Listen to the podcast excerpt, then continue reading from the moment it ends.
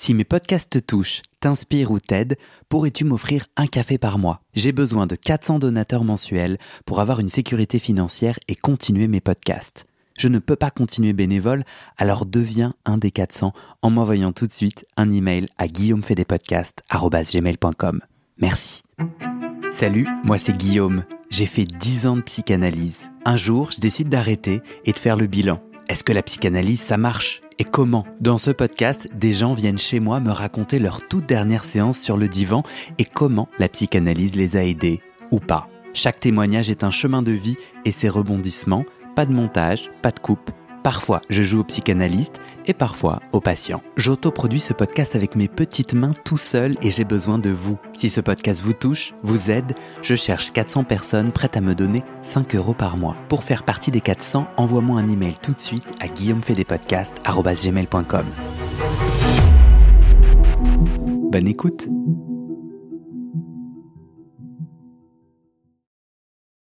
Vous écoutez le témoignage de Fred, dont voici la première partie. Comment tu te sens? Bien.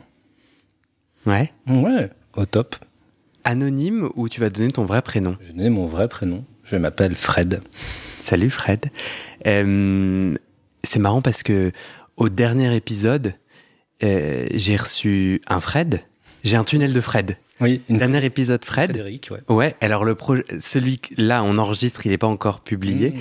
Donc là, j'ai un tunnel de Fred, une Frédéric, un Frédéric. Toi, tu es aussi euh, Frédéric. Peut-être je te mettrai Fred. Voilà. Sinon, on va se perdre. Voilà. Euh, pourquoi tu as eu envie de témoigner? Euh, alors, euh, ça doit faire maintenant deux ans que je suis. euh, ton podcast, il a dû être créé en 2021, quelque chose comme ça, je Mhm. crois. Donc ça fait un an. Enfin bref, je suis le, le podcast et du coup, moi-même, je suis en analyse, un parcours d'ana- d'analysant et avec un moment de pause et, je me, et un moment de d'anti. Thérapie analytique. Et je me suis dit j'ai envie de partager ça pour dire aux gens que en fait c'est même possible quand dans des moments on est comment dire même anti analytique et d'y et d'y revenir et d'y aller et ça se passe bien. Et c'est vraiment euh, ça porte ses fruits. Donc, euh, si j'ai bien compris, tu fais une première tranche oui. de combien de temps? D'un an. Pendant un an. Et tu quittes ouais. avec. Pendant combien d'années tu t'es 15 ans, dit. Ah, tu t'es dit, c'est vraiment pas Ouais. pour moi, c'est de la merde. Ouais, et en plus en étant, euh, parce que j'ai fait des études de psycho, et euh, d'avoir des discussions avec d'autres euh, potes psychologues en leur disant ah non franchement l'analyse c'est pas pour tout le monde, c'est nul, ça sert à rien, ça marche pas, euh, c'est trop has-been, enfin ça date d'un autre temps parce que ça date du début du siècle, voilà c'est plus adapté, c'est c'est trop long, c'est pas efficace, etc., etc. Et du coup, pendant un temps, euh, bah, j'ai quand même eu des, des suivis, euh, mais avec des thérapies beaucoup plus euh, bah, d'hypnose, j'ai tenté les MDR, des coachings, des choses beaucoup plus euh, efficientes, efficaces, en me disant que c'était ça qui, était- qui marchait mieux et que finalement la, la psychanalyse, c'était un truc de un peu de bourgeois qui vient s'allonger Mhm. sur son divan pour parler de ses petits problèmes, mais finalement que ça sans rien de plus quoi. Qu'est-ce qui s'est passé pendant cette année, selon toi? Quel a été le déclic pour que cette, euh, cette colère. hmm, T'as pas dit colère, pardon. Non. Pour, pour que cette haine. Enfin, t'as dit haine? Il me gêne ce mot, il est très puissant. Euh, Qu'est-ce qui, qu'est-ce qui, qu'est-ce qui explique ce dégoût? Ouais. euh, alors en fait, déjà, bon, j'ai fait des études moi en psycho, donc j'ai quand même, à la base, quand j'ai commencé mes études de psycho, c'était pour être psychanalyste. Donc j'étais parti pour faire ça, Ok. et je m'étais dit, bah, je vais, bah, du coup, pour faire, une- pour être psychanalyste, il faut passer par une analyse. Donc j'ai commencé à chercher des analystes avec qui j'ai essayé, et le premier que j'ai dû voir, euh, qui m'avait été orienté par mon médecin traitant, euh, je l'ai vu une fois, il m'a dit, non, mais la psycho, c'est pas pour vous, vous avez des problèmes avec votre père, vous devriez mieux changer de voie et faire autre chose. Hein Première séance, T'as quel âge à ce moment-là? 18 ans, Ok. Aujourd'hui, t'as quel âge? 40. Ok. Et euh, donc du coup je fais bon ça commence pas bien mais c'est Ah. pas grave ça va peut-être euh, bon on va retenter plus tard parce qu'en plus j'avais pas de moyens donc il fallait que ce soit des choses avec fait à des psychiatres avec une prise en charge quoi euh, plus euh, ben pour pouvoir parce que ça, ça a un rythme et donc du coup ça coûte beaucoup d'argent donc euh, il me fallait quelque chose de, plus accessible financièrement. Donc voilà donc je recherche après je retente euh, deux ans un an plus tard et là c'était pendant une période de rupture amoureuse et j'arrive et la psy c'était une psychanalyste cette fois-ci elle me regarde, elle me fait non mais bon, ce ne sont que des ah, comment elle avait dit des amourettes d'adolescence, ça passera votre souffrance liée à ma rupture et donc euh, deuxième déception d'une intervention que je trouvais pas du tout appropriée au regard de moi ce que je vivais, de la difficulté que j'avais. Donc je me dis bon ça fait beaucoup, bon pas grave. Donc là déjà j'ai un peu de réticence et je me dis bon c'est peut-être pas euh, finalement ce que je veux faire et ça doit euh, ça correspond pas à ce que j'entendais de la de la psychanalyse. Et puis après, il y a un temps qui se passe, et puis à un moment, je suis re, euh, dans une difficulté amoureuse, je me recherche un psy, mais sauf que j'y vais initialement plutôt parce que j'ai un problème d'alcool et de dépendance, et donc je vais dans un centre de, euh, euh, pour personnes addictes. Mhm. Et donc là, j'ai une prise en charge, et là, ça se passe bien. Là, je tombe sur un psychanalyste qui est euh, taiseux, quoi, qui dit rien. Et donc là, ça me va bien parce que j'en avais marre de ceux qui intervenaient pour me donner des conseils qui m'allaient pas du tout. Et donc, on commence une tranche avec, euh, avec ce psychanalyste. Et finalement, à la dernière séance de cette tranche, ça a mis euh, un blocage. Et après, je me suis dit, ouais, bon, en fait, la psychanalyse, ce... Qu'est-ce qui s'est passé? Rien d'extraordinaire, si ce n'est que bon, j'ai passé mon année allongé sur le divan. Euh, enfin, il y a eu un temps où déjà, donc au début c'était des prises en charge par le centre, et donc du coup c'était dans le cadre du centre. Euh, et finalement, à un moment, lui, il quitte cette activité. Il me dit, mais je ne peux pas vous obliger à me suivre ou à poursuivre le travail. Je pense que c'est nécessaire pour vous, mais euh, enfin, que ce serait bien pour vous. Donc, je suis. Je donc prends. Euh, voilà, on s'adapte sur les tarifs. J'étais encore étudiant. on se voit une fois par semaine pendant un an. Ça se passe plutôt bien avec des moments, voilà, où où je, ouais, je tourne beaucoup autour de mon problème de, de rupture amoureuse de cette époque et euh, très centré euh, aussi euh, sur mes histoires avec mon père, ma mère, enfin, bref, tout ça. Et à la dernière séance, en fait, j'avais un problème, c'est que comme je lisais, j'étais comme en étude de psycho, je lisais beaucoup de littérature autour de l'analyse, et ça venait perturber mon mon analyse parce que ce que je lisais à travers les livres, du coup, j'essayais de, me l'appliquer à moi-même mmh. et d'en parler, et donc du coup, ça gênait en fait le, le travail. Et ça a duré comme ça pendant deux trois séances vraiment autour d'un livre où, que j'avais lu de Freud et qui qui m'empêchait en fait finalement d'avancer dans, dans, mon analyse. Et à la fin de cette séance, à la porte, il me, il me dit juste, il parlait très très très rarement, et cette fois-là, il me dit, euh, vous devriez arrêter de lire euh, Freud, enfin, ou, hmm. en tout cas l'ouvrage qui était concerné. Et là, je l'ai super mal pris. Je me suis dit, encore un psy qui me donne un conseil. Forcément, bon, je l'ai identifié à mon père, et donc du coup, après, pof, blocage, et j'ai euh, je me suis dit, voilà, c'est nul. En fait, les psys, ils sont pas du tout neutres, ils, sont, ils interviennent tout le temps. Et donc, euh, après, voilà, j'étais très déçu de, la, de ma thérapie. Euh, que je comprenne, toi, tu es étudiant en psycho à ce moment-là. Euh, donc, tu, voulant devenir psychanalyste, tu t'engages dans une psychanalyse. Mais en fait, il y a aussi un besoin. Il y a, y a un, un, déclic autour de l'addiction, tu dis? Oui, l'addiction et, et, la rupture amoureuse, quand même, qui était un peu le, l'événement qui, faisait que j'étais en souffrance en tous les cas.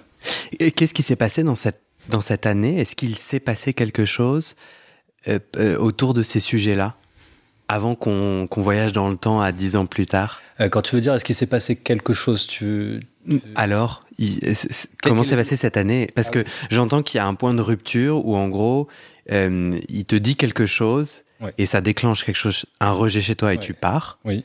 Euh, et du coup, après, je me réoriente, j'abandonne l'idée de devenir psychanalyste, je fais psychologue du travail, enfin, je me réoriente en psychologie du travail et ergonomie après. Ok. Pendant cette année, on, ne peut pas résumer cette année à, à cet événement? Enfin, peut-être, tu peux, mais raconte, qu'est-ce qui s'est passé pendant cette année en fait, Qu'est-ce que tu en tires aujourd'hui? Alors, c'était une année de transition. En fait, je venais de finir ma licence. Et à la fin de ma licence, lors d'un cours que j'avais eu euh, sur l'histoire de la psychologie, la, prof nous invite à nous, à dire, en gros, euh, pour travailler dans ce genre de domaine, il faut être sur le terrain et rencontrer euh, un peu entre guillemets la souffrance des gens, se confronter à tout ça. Et donc là, j'ai pris une année sabbatique pour travailler dans le social. Je fais une pause en fait et je fais un service civique.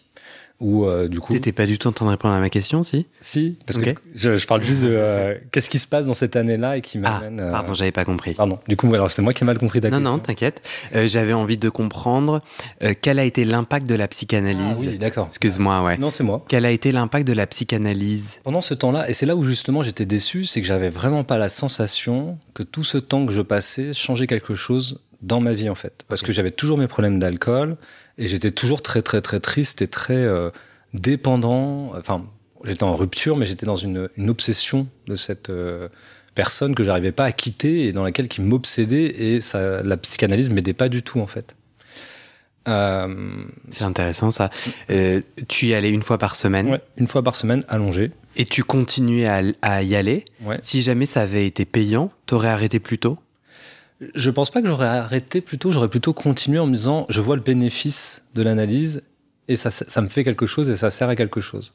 Là, j'étais plutôt l'impression que euh, euh, ça fonctionnait pas pour moi. J'avais vraiment un sentiment d'échec en fait dans, le, hmm. dans cette analyse. Et attends, si, euh, euh, tu payais pas puisque c'était remboursé? Celui-là, je payais en fait. D'accord, ok. Les autres et il y avait un arrangement. Je, pour un psychologue sur Paris, je payais vraiment pas cher, mais parce que j'étais étudiant, j'étais en service civique à cette époque-là, donc tu touches une petite indemnité par mois. Ouais. Pourquoi continuer pendant un an si ça ne fait rien? Euh... euh parce que j'étais vraiment en souffrance et que je me disais euh, si ça va fonctionner, c'est moi qui ai un souci. Enfin, c'est moi qui n'arrive pas à rentrer dedans et ça va venir. Donc je m'acharne entre guillemets, je m'acharne.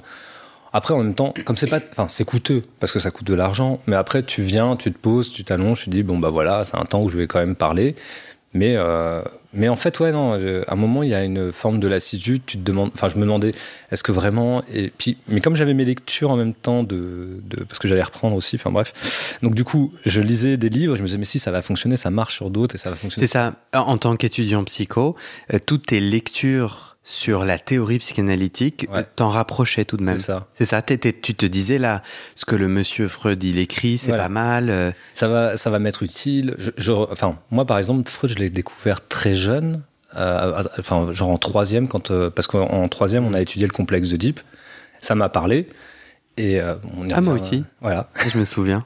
Et du coup, c'est ça, et c'est cette lecture-là qui m'a amené à me dire, je veux être psychanalyste, je veux être ah psychologue.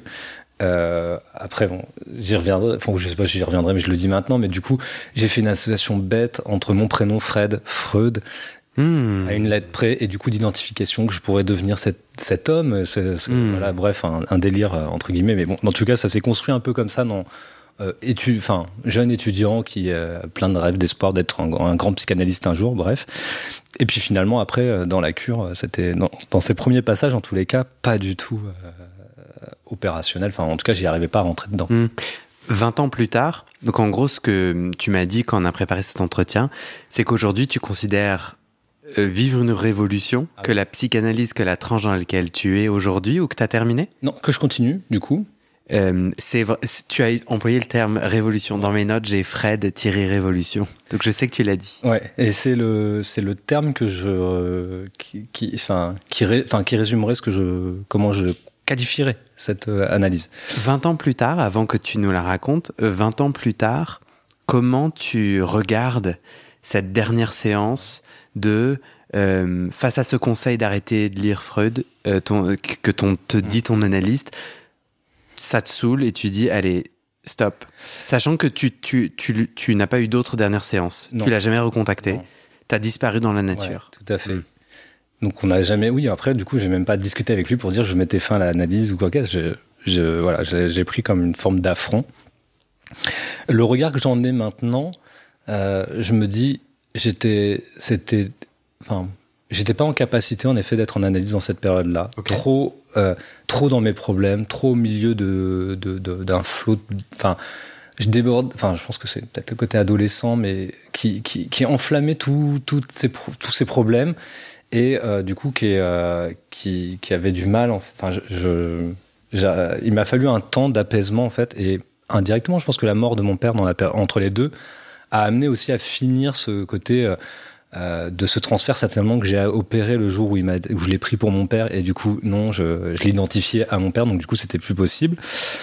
et le deuxième point de regard que j'ai par rapport à cet événement-là, il y a aussi un côté, j'attendais le prétexte pour, parce que du coup j'étais saoulé, que j'avais l'impression que ça marchait pas.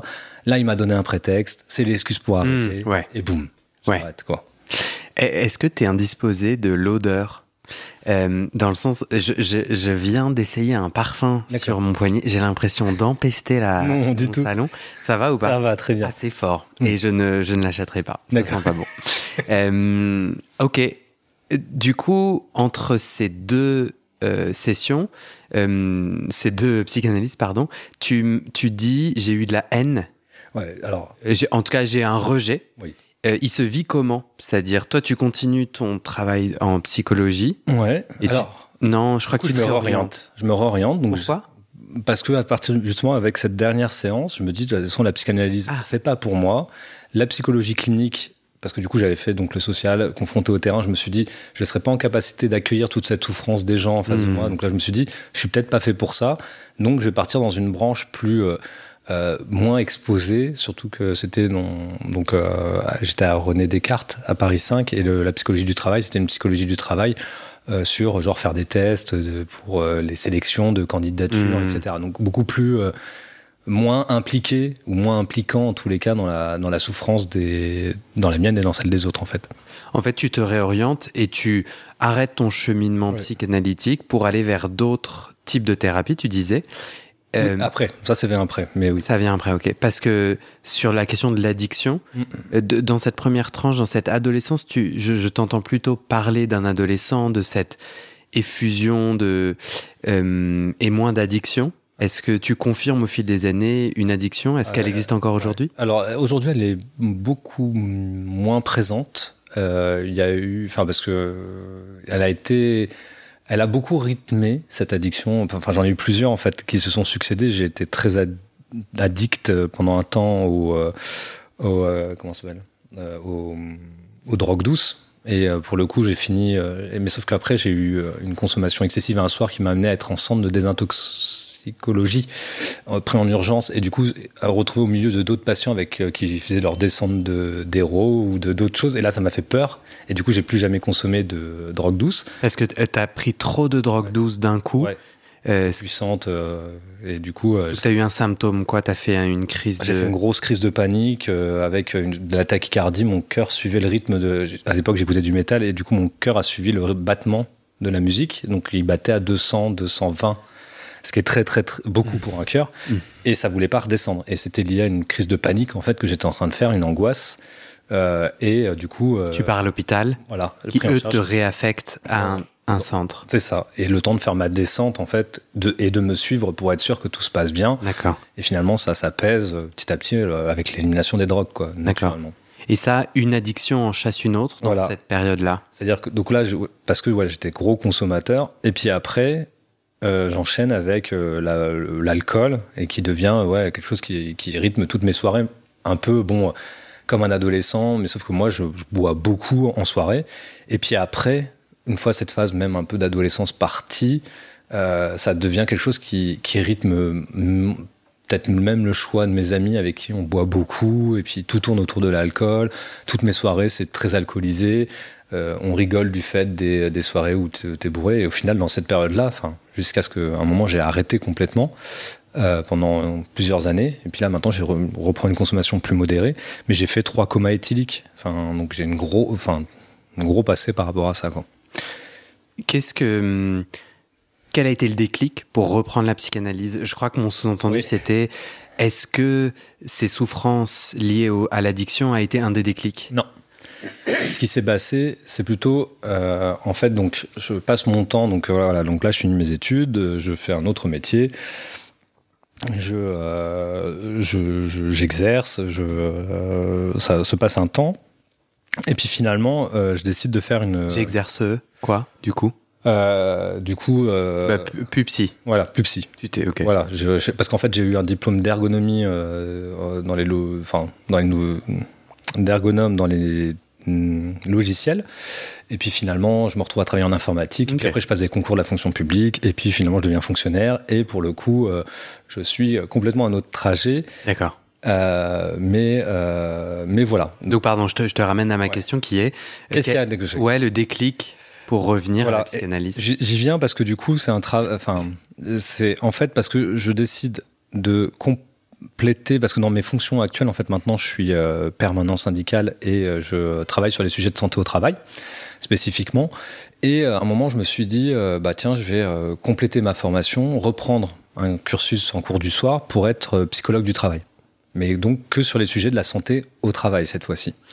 Et Il revient quand même. Voilà, et à travers des, des, des, lectures et un auteur particulier qui est Christophe Dejour, euh, qui fait le lien vraiment entre la psychanalyse, un niveau sociologique politique de euh, comment les organisations amènent à de la souffrance euh, et comment agir dessus. Ça me parle et ça évite le côté qui en fait était là de manière centrale qui me gênait auparavant dans la psychanalyse que j'avais pu faire, c'est tout ramener au père et à la mère. Là, pour le coup, c'est... plus un angle syndical de l'oppression qu'une grande entreprise ou qu'une entreprise ou que le travail avec un grand T, c'est ça Voilà. peut euh, imposer à une personne. Voilà. Et comment ça peut t'amener dans une souffrance jusqu'au suicide au travail. Mhm. Ce, su- ce sujet-là, cette thématique.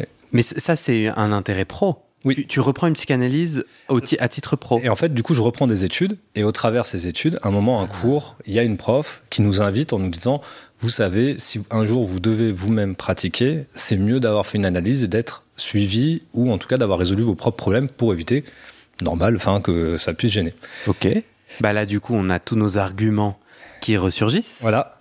Et du coup, ce qui se passe, c'est que je me dis, bon, allez, ok, je vais peut-être réessayer, mais cette fois-ci, je vais réessayer différemment de comment j'ai fait pré- précédemment. Cette fois-ci, je commence à regarder les grandes sociétés psychanalytiques pour être sûr que la personne que je vais voir, elle a suivi et elle, est, euh, elle a été validée par des pairs qui permettent de valider sa pratique. Et donc, je regarde ça dans un premier temps. Hmm.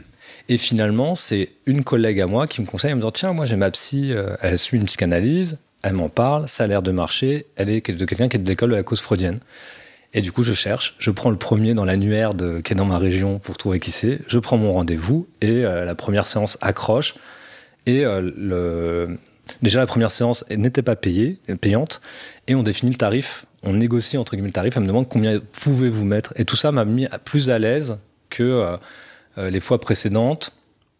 Et en plus, le deuxième point, je lui dis, le, un des points, je lui dis, moi, la première approche que je veux qu'on parle, c'est du travail, de moi, mes relations au travail, comment Mhm. ça se passe et comment ça joue. Parce qu'en plus, j'avais des difficultés au travail à cette époque-là. Donc, l'adolescent claque la porte, Ouais. l'adulte revient avec plus de mesures. Ouais. Il n'y a pas eu d'autres changements, il n'y a pas eu d'autres. euh, T'as pas eu une grande lumière et Freud qui Non, venus dans ton salon. tout. Non, pas du tout. Et tu réintègres et tu dis ça accroche Ah oui. euh, avec un petit regard amoureux. Ah, Au-delà de la négociation autour du prix, si tu Mm. me permets, il y a quoi d'autre qui a accroché? C'est le transfert qui a qui Oui. a qui s'est actionné. Alors, Je serais euh, curieux que tu ouais. en parles. Alors, pour le coup, tu vois, je l'ai, je l'aborde très récemment parce que je, je, je- je- j'arrive pas à le verbaliser le transfert ou le, comment je, le, je m'accroche en tous les cas. Enfin, comment ça s'est accroché avec euh, ma psy actuelle. Euh, mais il y a, euh, alors, je commence mon analyse dans la période où il y a le Covid et donc du coup il y a quand même le masque. Donc ça, Waouh, ouais. donc c'est moins sympa. On, Mais on reprend la, la psychanalyse quel mois? Tu te souviens de quelle année? Bah, novembre, novembre euh, 2020, ouais, c'est ça, après le confinement. exactement. Ok. Et euh, Le masque fait barrière, c'est-à-dire t'es en séance, bah t'es allongé de toute façon, tu la vois Pas encore. Ok. Mais je vais là, j'ai fait du face à face en fait, et je ne vais commencer les séances euh, allongées que là qu'à ma prochaine séance. Ah, Euh, et je pense que c'était un point nécessaire de reprise aussi d'avoir ce face à fait, face en fait euh, avec. euh, on était à deux doigts du face à face, non? Oui, alors je pense que c'est un lapsus, mais qui s'est. Non, c'est moi qui l'ai entendu, voilà. je pense que c'est mon esprit mal tourné. Ouais. Non, c'était un mix avec face et fait, en fait. ouais. Qu'est-ce qui a accroché? Euh, au-delà de la déjà négociation le fait que ce soit une femme, Ok. premier point, je pense, qui était important. Euh, Qu'est-ce que t'as senti? Tu t'es senti en confiance? Ouais, en plus, alors la pièce dans laquelle je rentre, puisque du coup il y a aussi la configuration un peu spatiale du lieu, Ouais. c'est une, une maison de ville euh, euh, mitoyenne, petite, et du coup on rentre et un petit escalier qui te fait redescendre dans une autre petite pièce qui donne un petit Ah. côté cocooning, Ah ouais. avec plein de livres derrière elle et des deux côtés, où je me sens euh, ouais bien.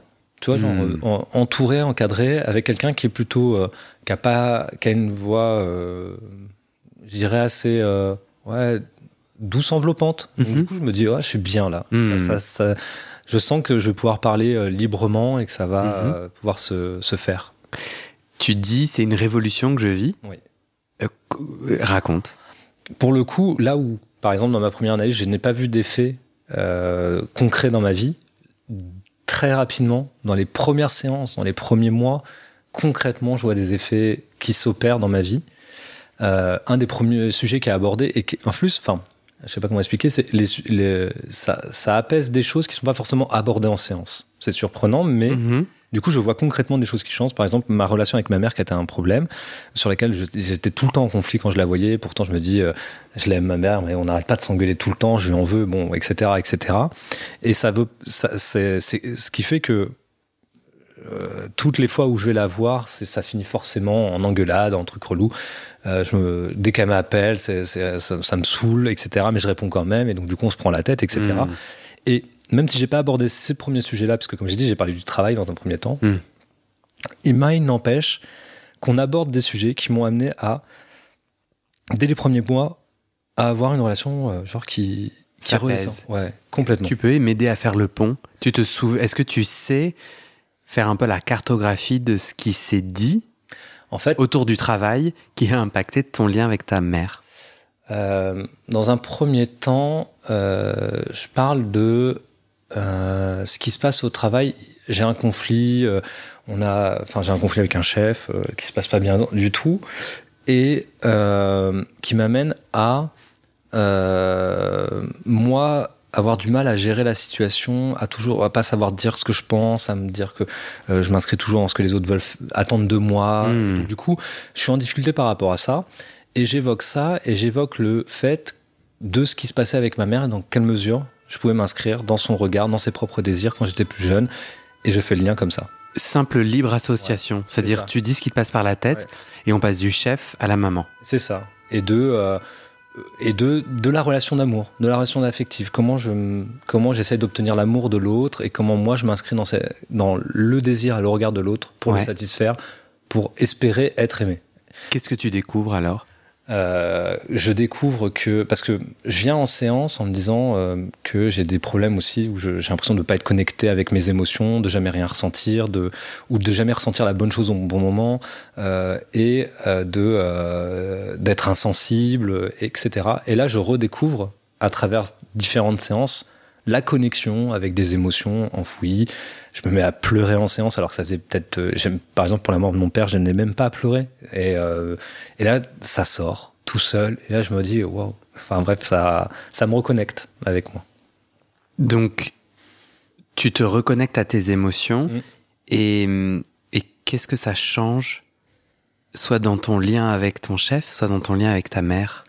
Alors, le lien avec ma mère, euh, ça vient en fait mettre des mots sur des choses que j'arrivais pas à, forcément, enfin que j'avais vécues, mais que je n'associais pas ou je ne disais pas, Euh, comme dire voilà, en fait, je répondais à ses propres désirs, je m'inscrivais dedans, même si j'avais pu le dire en, en l'illustrant parce que Mm. elle voulait euh, que je sois pompier, comme mon père était pompier.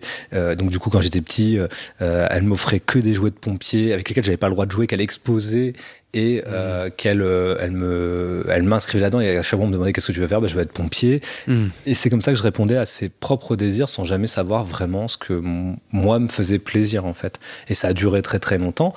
Et en fait. Euh, plein de bon après faudrait que j'aille plus dans les détails mais plein de violences euh, qui, que j'ai subies de la part de ma mère euh, qui euh, Tu as pas envie, de- enfin, tu as pas envie d'en parler si mais je Peut-être que tu dis, il faut que je rentre dans les détails. On est là avec toi, on Oui. écoute ton témoignage. Du coup, j'ai pas de on est là pour ça Voilà. en tout cas. exactement c'est juste euh, ça me paraît de sauter du coq à l'âne du coup par rapport au sujet que je parle mais Ouais, à mon avis, c'est pas très coq à l'âne. d'accord Tu veux dire en quelques mots ce qui s'est passé?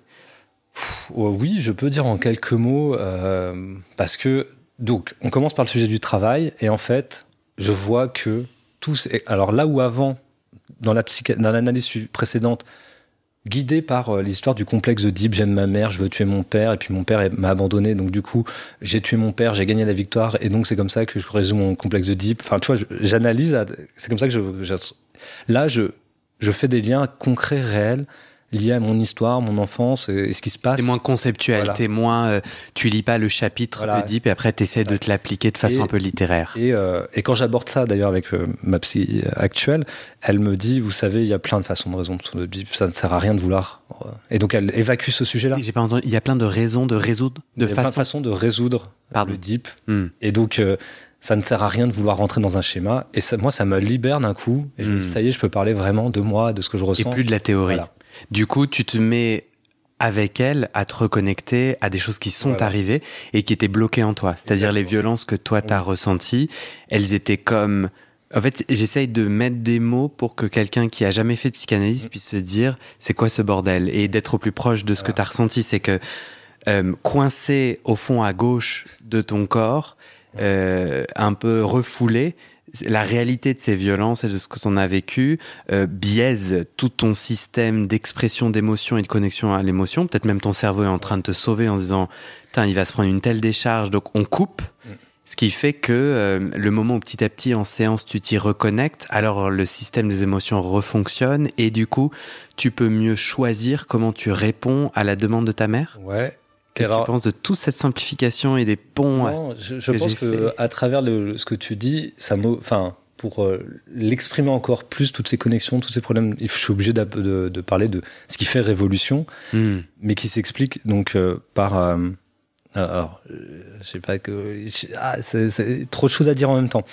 je vais essayer de, simplifier pour rester clair par rapport à mon propos. Donc, oui, il y a de ça, mais en plus, parce que à travers différentes séances, finalement, l'association fait que je dégrossis des chantiers immenses et des pans immenses de ma vie que j'avais pas connectés ensemble les uns des autres. La relation avec ma mère et un autre événement beaucoup plus euh, traumatique euh, qui se connecte en fait à tout ça.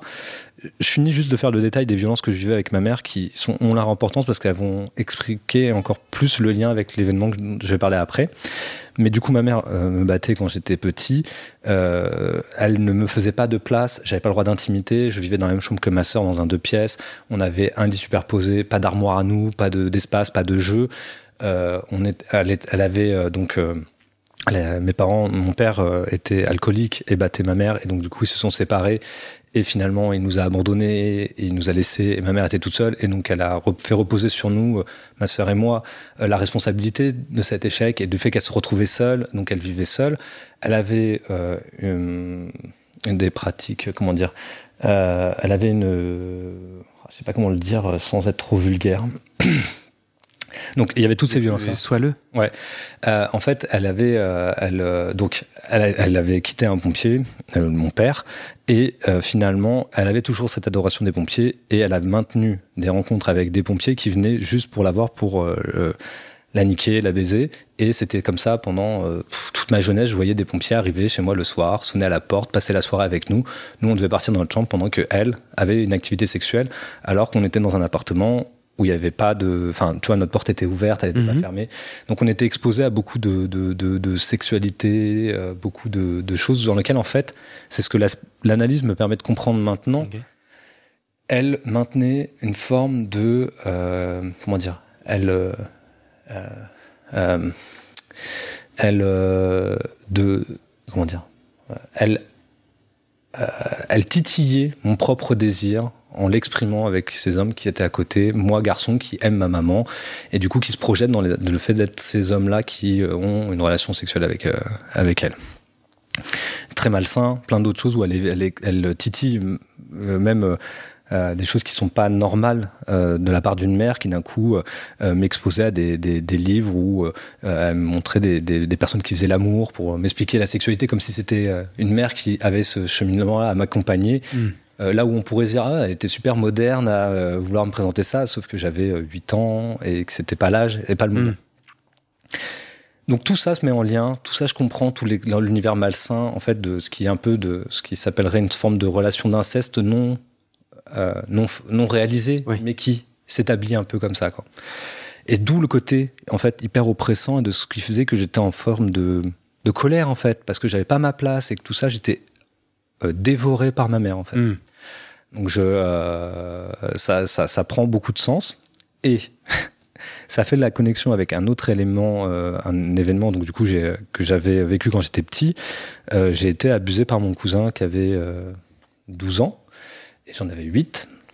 Et sauf que moi j'ai vécu avec cet événement-là en me disant c'est l'acte d'amour d'un petit garçon pour son cousin parce que je l'aimais beaucoup, j'étais admiratif et pour suite à cet événement euh, d'abus que j'ai subi, j'ai vécu dans l'idée que non, mais c'était un acte d'amour et donc pour pouvoir y faire face. Et j'ai vécu comme ça pendant des années. On me disait, quand j'en parlais des fois à des gens, des personnes, je disais, oui, j'ai déjà eu une relation homosexuelle avec mon, cousin, euh, c'était chouette, etc., euh, etc.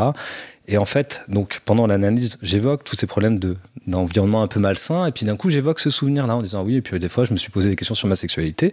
Première fois, elle m'écoute, elle me laisse parler. Et euh, en décembre dernier, j'ai un moment, elle me dit, euh, parce que d'un coup, euh, je suis encore dans le truc où j'arrête pas de dire que voilà, c'était une histoire d'amour. Et elle me dit juste, vraiment.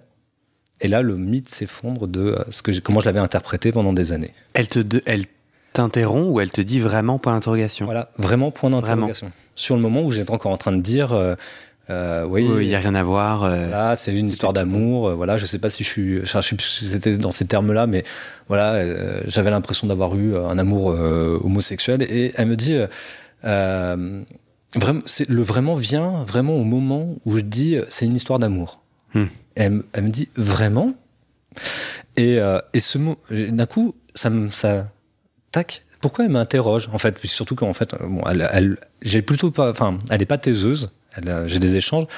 Mais quand il y a un- une interrogation et juste là d'un coup tu, je me stoppe, je bloque et je me dis comment, je- enfin parce que des fois je le dis, euh, je le disais hein, de façon indirecte, j'aurais, oui les gens pourraient penser que c'est un abus ou que j'ai été et je l'évacuais en disant oui mais bon Mm. moi c'est moi qui l'ai voulu, c'est moi qui l'ai cherché et c'est comme ça que je le, je le traduisais depuis des années. Qu'est-ce que ce vraiment a changé? Le, il y a eu un, Qu'est-ce qui se passe derrière? Une, euh, le vraiment, pendant la séance, d'un coup j'ai un blocage. Je me dis, mais en fait, parce qu'en fait, ce que je disais, c'est que euh, je fais, euh, ce que j'ai, je dis oui, c'est vrai. Moi, j'ai 8 ans, j'ai pas de conscience ni de connaissance de la sexualité. Et euh, lui, il a 12 ans.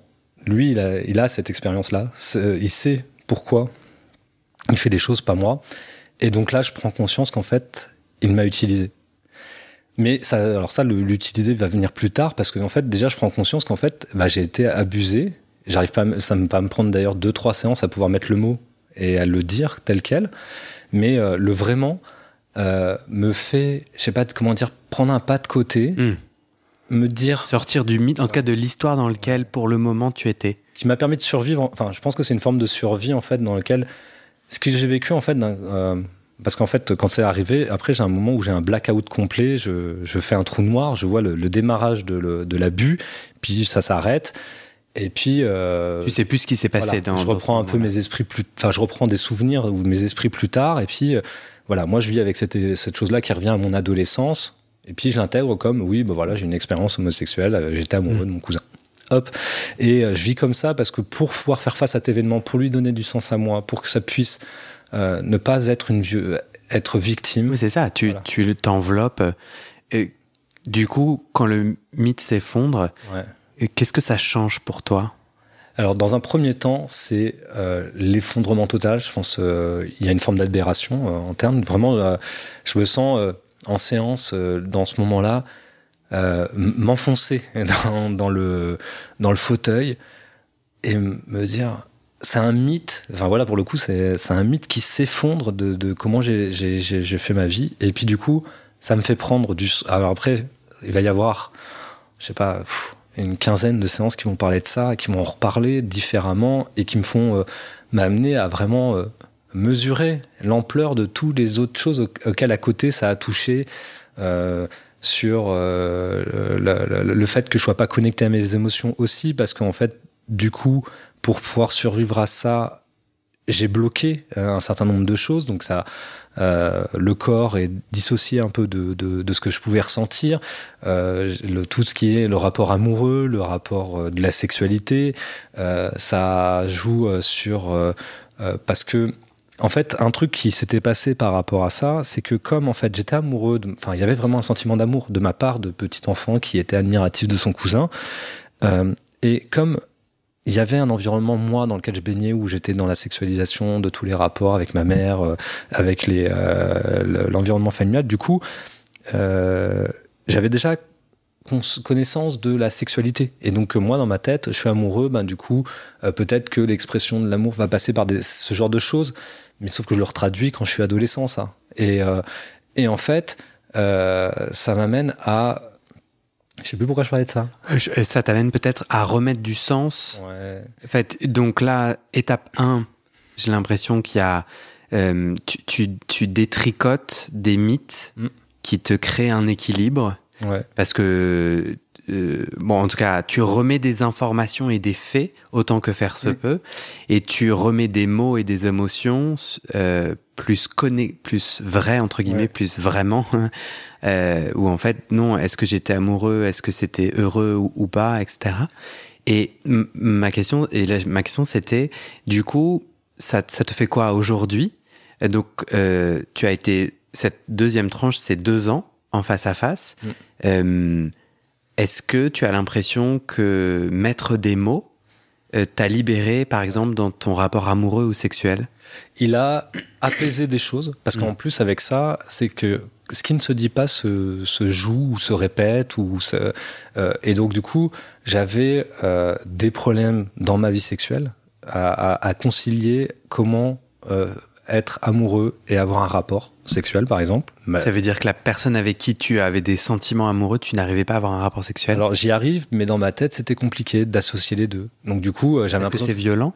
Bah ouais, ou alors parce que pour moi dans ma tête c'était quelque chose de salissant, du coup, qui, est- qui est pas compatible avec le sentiment amoureux. Hmm. Ça reste quelque chose euh, qui était difficilement conciliable, quoi. Et donc du coup qui était problématique. Euh, Il y avait des problèmes de, euh, par exemple, de, de, de comment dire, euh, dans euh, dans même, euh, je sais pas comment expliquer ça. Enfin, je vais euh, parler plutôt de, de, tout ce qui euh, m'amène et je bloque en fait parce que du coup j'ai une idée, mais c'est parce que c'est euh, c'est assez intime. Mais euh, par exemple, j'avais euh, Juste, tu veux prendre un moment et décider si tu as envie de le raconter ou pas? T'es pas obligé de te laisser prendre dans le, dans le témoignage, tu peux choisir de le dire ou pas. Non, parce que ouais, du coup, c'est trop intime. Mais ça a changé de même dans des choses dans mon rapport à moi et euh, la sexualité, le, la façon de prendre plaisir. Euh, J'ai envie, par un- une simplification, par un point un peu facile, de poser la question autour euh, justement de l'orientation sexuelle. Puisque tu disais, euh, c'était ça le mythe, c'était je. Euh, oui, j'ai eu un, un amour homosexuel. Oui. Aujourd'hui, du coup, t'as compris quoi? L'amour homosexuel camouflait le viol?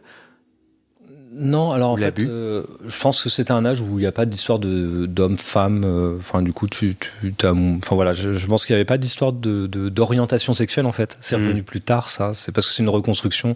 Moi, adolescent, qui d'un coup euh, intègre l'événement qui arrive et qu'il faut le retraduire avec des pulsions sexuelles. Mais Ouais. petit non en fait.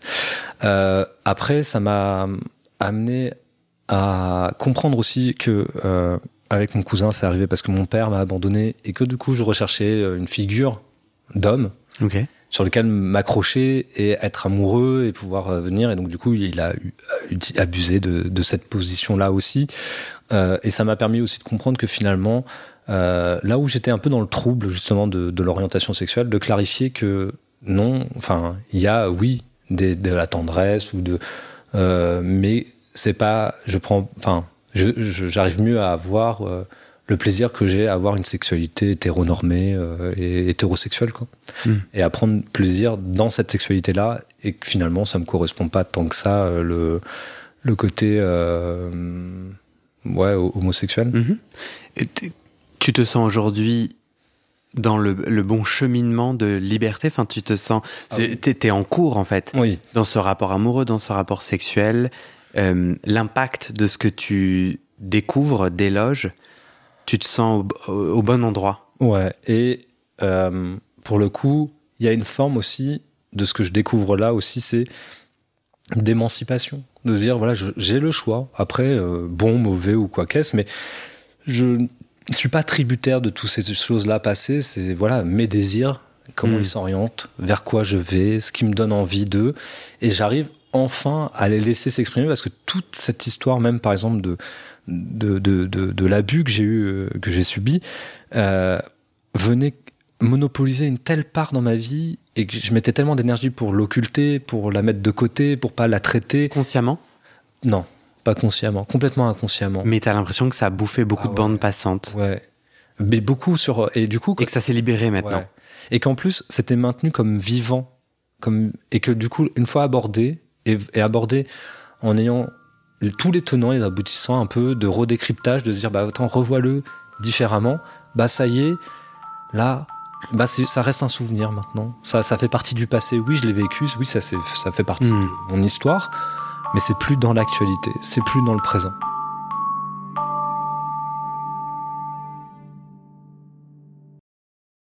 Et c'est la fin de cet épisode. Vérifiez dès maintenant si la suite est déjà publiée.